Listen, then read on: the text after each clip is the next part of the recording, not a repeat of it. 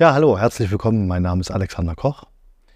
Ich bin gelernter Diätassistent und ernährungsmedizinischer Berater, Orthomolekulartherapeut, arbeite in eigener Praxis, die Praxis für Ernährungsmedizin und Bewegung. Und darüber hinaus bin ich jetzt auch in der Apotheke, der Medius Apotheke hier in Berlin und freue mich sehr, da die BIA-Messung und die HV-Messung sowie auch die ernährungsmedizinische Beratung anzubieten. Mit der Antje arbeite ich da sehr, sehr gut zusammen und das macht recht viel Spaß und wir freuen uns, hier euch begrüßen zu dürfen. Heute geht es um das Thema Bewegung. Das ist sehr allumfassend und auch sehr profan. Ja, bewegen müssen wir uns alle, wir wissen das, aber es ist nun mal so auf unserer DNA gespeichert und deswegen sind das ganz wichtige, interessante Fragen, die wir heute äh, besprechen und darüber freue ich mich jetzt schon. Warum ist Bewegung im Alltag so wichtig? Ja, also an der Bewegung hängen natürlich ganz viele Stoffwechselprozesse, zum Beispiel, dass wir durch die Ernährung, äh, durch die Bewegung, sorry, durch die Bewegung ähm, das Blut in den Blutkreislauf pumpen und dadurch eben die ähm, lebenswichtigen ähm, Nährstoffe zum Gehirn und zum, zu den Erfolgsorganen pumpen können. Zum einen. Zum anderen ist es natürlich so, dass wir auch unsere Muskelaktivität mit der Bewegung aufrechterhalten somit eben dem, ähm, den Alterungsprozessen entgegenstreben. Was hat es mit den 10.000 Schritten am Tag auf sich? Ja, mit den 10.000 Schritten, das ist äh, eine Sache, die wurde noch nie so richtig begründet, muss ich sagen. Natürlich ist es so, wir sollten natürlich schon versuchen, unsere 10.000 Schritte äh, zu gehen am Tag, weil das wohl irgendwie was damit zu tun hat, dass es auf unserer DNA, wie ich schon gesagt habe, gespeichert ist. Um an Nahrung zu kommen, müssen wir uns bewegen, müssen wir laufen. Aber ob das nun 10.000 Schritte oder 15.000 Schritte sein müssen, das ist nicht so richtig belegt worden. Kleine Maßnahmen können viel erreichen. Erklär bitte mal das Stichwort Tabata. Man denkt ja mal, um gesund und fit zu bleiben, muss man jeden Tag zwei Stunden ins Fitnessstudio gehen. Das ist natürlich nicht der Fall, sondern man kann mit ganz kleinen Biohacks, sagen wir, ganz große Erfolge leisten. Das heißt zum Beispiel Tabata, das ist so ein Vier-Minuten-Training, wo man den Körper, wo man große Muskelgruppen kurz und kräftig trainiert mit 20 Sekunden Übungszeit, zum Beispiel Kniebeuge oder Burpees und 10 Sekunden Pause und das Ganze vier Minuten durchzieht als Beispiel. Oder man macht einfach mal so zehn Sprints hintereinander bergauf mit 50 Meter Sprints bergauf. Das aktiviert den Stoffwechsel oder einfach ganz profan mal ein paar Klimmzüge und Liegestütze. Also es kann so einfach sein und im Alltag natürlich mal eben statt der Rolltreppe nehme ich die normale Treppe oder statt Fahrstuhl nehme ich die Treppe oder ich steige eben eine oder zwei Straßenbahnstationen vorher aus, wenn ich jetzt nicht mit dem ICE fahre. Müssen wir uns wirklich bewegen? Bewegung, die Bewegung, die liegt auf unserer DNA gespeichert vor. Und wenn wir uns nicht bewegen, haben wir eben das Problem, dass wir in eine Kreislaufdepression zum Beispiel kommen. Und ähm, die Bewegung ist also schon mal etabliert auf unserer DNA. Und warum wir uns bewegen müssen, das hat natürlich vielerlei Gründe. Zum einen, damit wir nicht verhungern, aber medizinisch gesehen hat das den Benefit, dass wir die Muskeln aktiv halten und somit den Glukosespiegel sehr schön managen können. Zum einen und eben auch für unsere DNA bzw. unsere Zellen damit sehr, sehr schön steuern können. Das heißt, wir können was dazu beitragen, dass wir mit einer hohen Lebensqualität alt werden. Wie kann Bewegung den Blutzuckerspiegel, also den Glukosespiegel, beeinflussen? Die Frage ist sehr, sehr angenehm, muss ich sagen, denn wir machen nicht immer alles über der Ernährung. Wir können auch sehr viel kompensieren über die Bewegung. Da kommt das Glukosemanagement ins Spiel. Glucose ist ja quasi die kleinste Form der Kohlenhydrate. Und die, wenn wir die essen, muss die Glucose irgendwie in die Zelle transportiert werden. Das heißt, wenn wir uns bewegen, dann wird der Zucker aus dem Blut rausgeholt und wird direkt in den Muskel reingepumpt. Das bedeutet nichts anderes, dass wenn wir was essen, dass der Glukosespiegel im Blut schneller sinkt. Und das machen wir in Form von Bewegung. Sind Sporteinheiten vor oder nach dem Essen besser? Da gibt es zwei Möglichkeiten. Wenn ich Fett verlieren möchte, mache ich nüchtern Training. Das heißt, der Körper wird jetzt gezwungen, direkt an die Kohlenhydratquellen zu gehen und der größte Kohlenhydratspeicher ist ja im Muskel. Das heißt, wenn ich den Muskel jetzt nüchtern trainiere, ohne dass ich jetzt was gegessen habe, zum Beispiel frühst gleich, nachdem ich zwölf Stunden nüchtern war oder 16 Stunden, wenn ich intermittierend faste und gehe sofort in so ein Ausdauerläufchen rein oder mache Tabata frühst, ist der Körper gezwungen, direkt an die Kohlenhydratspeicher im Muskel zu gehen.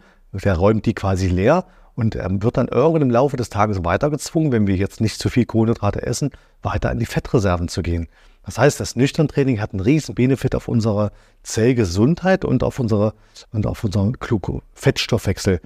So ist es auch so, wenn wir nach dem Sport ähm, weniger Kohlenhydrate, Kohlenhydrate essen, dann bleiben wir länger in der Fettverbrennung. Das heißt, der Insulinspiegel, wenn der nach dem, nach dem äh, Sport unten bleibt, dann haben wir eben bessere Erfolge, um Fett zu verbrennen.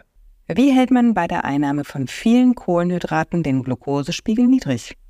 Wenn ich ähm, schlechtes Gewissen habe, weil ich gerade einen Becher Eis gegessen habe oder was auch immer, wenn ich mich danach adäquat bewege oder mache mal ganz schnell 20, 30 Kniebeuge, dann ist das das Scheunentor, sage ich mal, was wir als Muskel darstellen, offen und die Glucose wird ganz schnell in den Muskel reingesaugt, weil der Muskel jetzt letztendlich diese Glucose ganz doll verbraucht. Und deswegen macht es Sinn, direkt nach dem Essen, wenn wir ein schlechtes Gewissen haben, sofort den Muskel zu aktivieren, um die Glucose aus dem Blut rauszufischen. Und was passiert, wenn man nach einem Becher Eis auf dem Sofa sitzen bleibt? Ja, das ist im Prinzip so, wir können uns den Muskel wie so ein großes Fass vorstellen. Und wenn dieses Fass voll ist mit Wasser, Schrägstrich unsere Kohlenhydrate, wenn wir die nicht abrufen, weil wir uns nicht bewegen, dann bleibt dieses Fass voll. Wenn wir jetzt noch mehr Kohlenhydrate essen, dann läuft das Fass irgendwas über, irgendwann über. Und das, was überläuft, das läuft in, den, in die Leber rein und macht somit eine Fettleber. Das heißt, wenn wir uns nicht adäquat bewegen, dann ist der Muskel ständig voll mit Kohlenhydraten und somit bauen wir schneller Fett auf. Wird man frei von Schmerzen, wenn man sich bewegt? Der Schmerz sitzt ja letztendlich zumeist, ist es so, in den Faszien, in den sogenannten Septen. Das heißt, wenn der Muskel nicht adäquat trainiert oder bewegt wird, zumindest die Faszien, ja, ist ja eine Einheit, die Muskelfaszieneinheit.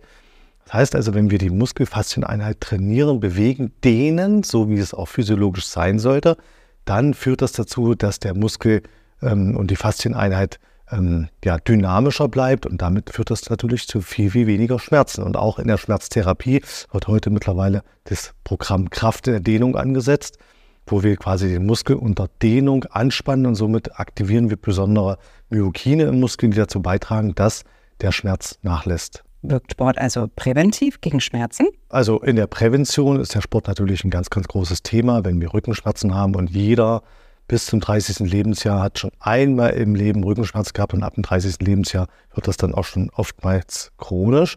Das heißt, da spielt natürlich die Bewegung eine ganz große Rolle. Wir sprechen hier direkt von der Muskelpumpe. Ein Muskel, der nicht adäquat ähm, bewegt wird, der ist starr, das heißt, er wird weniger durchblutet. Und wenn wir den Muskel jetzt adäquat bewegen, dann haben wir die Muskelpumpe aktiviert und die führt wiederum dazu, dass mehr Sauerstoff in den Muskel, in die Faszieneinheit reingepumpt wird das wiederum führt dazu, dass wir weniger Schmerzen haben und können uns viel besser bewegen. Das heißt, in dem Fall präventiv, also bevor das Kind im Brunnen gefallen ist, machen wir die adäquate Bewegung. Ähm, wenn wir Rückenschmerzen haben, machen wir mehr Bauchübungen, weil biomechanisch ist es so, wenn die Bauchmuskulatur zu schwach ist und verkürzt, muss der Rücken mehr dagegenhalten, dauerhaft quasi angespannt. Das heißt, der Muskel ist hyperton, so wie auch eine Nackenmuskulatur, irgendwie viel Stress haben, dann ist diese Muskulatur dauerhaft angespannt und das führt dann zu dem Schmerz. Kurativ, das heißt also, wenn wir schon Schmerzen haben, da spielt natürlich auch die Bewegung eine ganz, ganz große Rolle. Und das Repertoire an Möglichkeiten der Sportarten ist riesig. Das kann ganz einfach sein mit einem kleinen Gummiband oder Kraft in der Dehnung, normale Dehnung, Pilates, Tai Chi, Yoga. Das sind alles Möglichkeiten, die uns jetzt offenbart werden, dass wir da uns vernünftig bewegen können, präventiv und kurativ. Warum muss man darauf achten, dass Sportübungen adäquat zu möglichen Schmerzpunkten durchgeführt werden? Genau, der Schmerz, wir sollten in den Schmerz rein trainieren, adäquat immer Vorsicht. Ja, wenn es jetzt eine Arthrose ist, dann sollte man das schon vorher ein bisschen abklären. Wenn es oder Bandscheibenvorfall, ne, das gehe jetzt davon aus, dass wenn ihr sowas macht, dass ihr schon wisst, okay, ich habe jetzt einen Bandscheibenvorfall, da muss ich gewisse Übungen darf ich da nicht machen, mich nach vorne lehnen und so weiter. Aber das ist ja ganz oft nicht der Fall. Oftmals ist ja der Fall, dass wenn wir uns zu wenig bewegen, wir dadurch Schmerzen haben. Das heißt also, wir müssen uns mehr bewegen, damit wir weniger Schmerzen bekommen. Adäquat bedeutet immer mit dem Hintergrund des Wissens der Biomechanik und solche Informationen bekommt ihr auch von uns her. Besser Krafttraining oder verschiedene Sportarten für den Muskelaufbau? Also das liegt natürlich immer an einem selber, was einem, sage ich mal, gut tut. Und da würde ich auch drauf äh, plädieren. Das heißt, wenn ich eher der Ausdauerläufer bin, dann versuche ich schon mehr in den Ausdauerlaufbereich zu gehen oder den Ausdauerbereich. Und wenn ich mehr so, ja, wenn ich mir mit der Kraftsport mehr Spaß mache, dann mache ich den Kraftsport. Am Ende ist es die Mischung, die es macht. Wir brauchen, wir haben ja verschiedene Muskelarten im Körper, die rote und die weiße Muskelfasern, ähm, die dazu beitragen, dass wir uns halten können oder bewegen. Ja, das sind die roten, die, Muskelfa die roten und die weißen Muskelfasern. Und deswegen ist die Mischung zwischen Kraftsport, Dehnung und Ausdauersport ganz, ganz wichtig. Und da gibt es auch hier ganz tolle Möglichkeiten, um ähm, dem Herr zu werden. Ich mal als Beispiel, viele äh, meiner Kollegen fahren äh, auf dem Rennrad, haben Rückenschmerzen und man hat gesehen, dass auch Radsportler, auch Tour de France-Fahrer, die mehr Kraftsport machen, auch mal Kreuzheben machen im Fitnessstudio, dass die ganz anders auf dem Fahrrad sitzen, haben eine ganz andere äh, Geometrie auf dem Fahrrad. Das heißt, die sitzen besser drauf und haben dadurch viel weniger Schmerzen. Das heißt also, man sollte die bunte Mischung herbeiführen zwischen Kraftsport, Dehnung und Ausdauersport. Was sind Myokine? Wo werden sie gebildet und welchen Benefit haben sie? Und die Myokine sind letztendlich ähm, ja, äh, Hormone, die vom Muskel aus gebildet werden, aber eben nur, wenn der Muskel auch aktiv ist. Wenn der Muskel inaktiv und verfettet ist, dann produziert der Muskel diese Myokine, diese gesundheitsfördernden Myokine nicht mehr.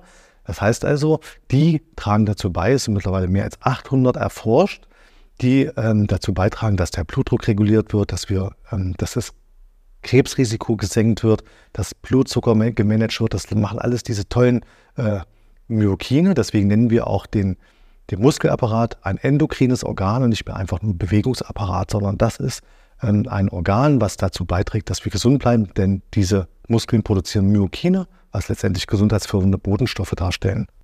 Ab wann verfetten Muskeln? Also ab dem 30. Jahr, Lebensjahr beginnen wir 1% Muskelmasse im Jahr zu verlieren, 1% Muskelmasse im Jahr. Und die geht nicht einfach nur verloren, sondern stattdessen kommt das Fett dazu. Das bedeutet, wir, wir nehmen Fett 1% im Jahr zu und 1% nehmen wir im Jahr ab 30 Lebensjahr an Muskelmasse ab. Das bedeutet, der Muskel verfettet und er kann sich natürlich auch schlechter unterhalten. Man muss sich das vorstellen wie so ein ganz großes Kabel. Da laufen viele, viele kleine Kabels durch den einen Muskelstrang durch. Und wenn zwischen diesen Kabels ähm, Fett zwischensitzt, dann kann der Muskel schlechter interagieren. Das heißt also, das führt zu Schmerzen, zu Bewegungseinbrüchen und das nennen wir dann Muskelverfettung ja, im gesamten Organismus. Und dagegen können wir natürlich wunderbar vorgehen mit ketogener Ernährung und Aktivierung der stoffwechselaktiven Masse mit Kraftsport, Kraft in der Dehnung oder eben auch Ausdauersport. Wie ich das eben schon gesagt habe, Muskeln aktivieren unseren Stoffwechsel und im Prinzip geht es ja darum, was wollen wir denn? Wir wollen länger leben, wir wollen eine bessere Lebensqualität haben, wir wollen ein besseres Glukosemanagement haben. Das heißt also weniger Zivilisationskrankheiten, einfach nur gesünder leben und ohne Hindernisse durchs Leben gehen. Und falls ihr Fragen habt ähm, zu dem Thema Bewegung, könnt ihr euch sehr gern an uns wenden. Unten gibt es einen Link eingeblendet, draufklicken, Termin buchen oder direkt auf unserer Homepage www.metiusapotheke.de. Ihr kommt hier auf die Seite ähm, Antje oder bei mir könnt ihr euch gerne einen Termin holen und da alle Fragen werden da bearbeitet und wir besprechen alles, was euch bewegt. Wir würden uns sehr gern, wir würden euch uns freuen, uns, euch bei uns begrüßen zu dürfen und dann bis bald.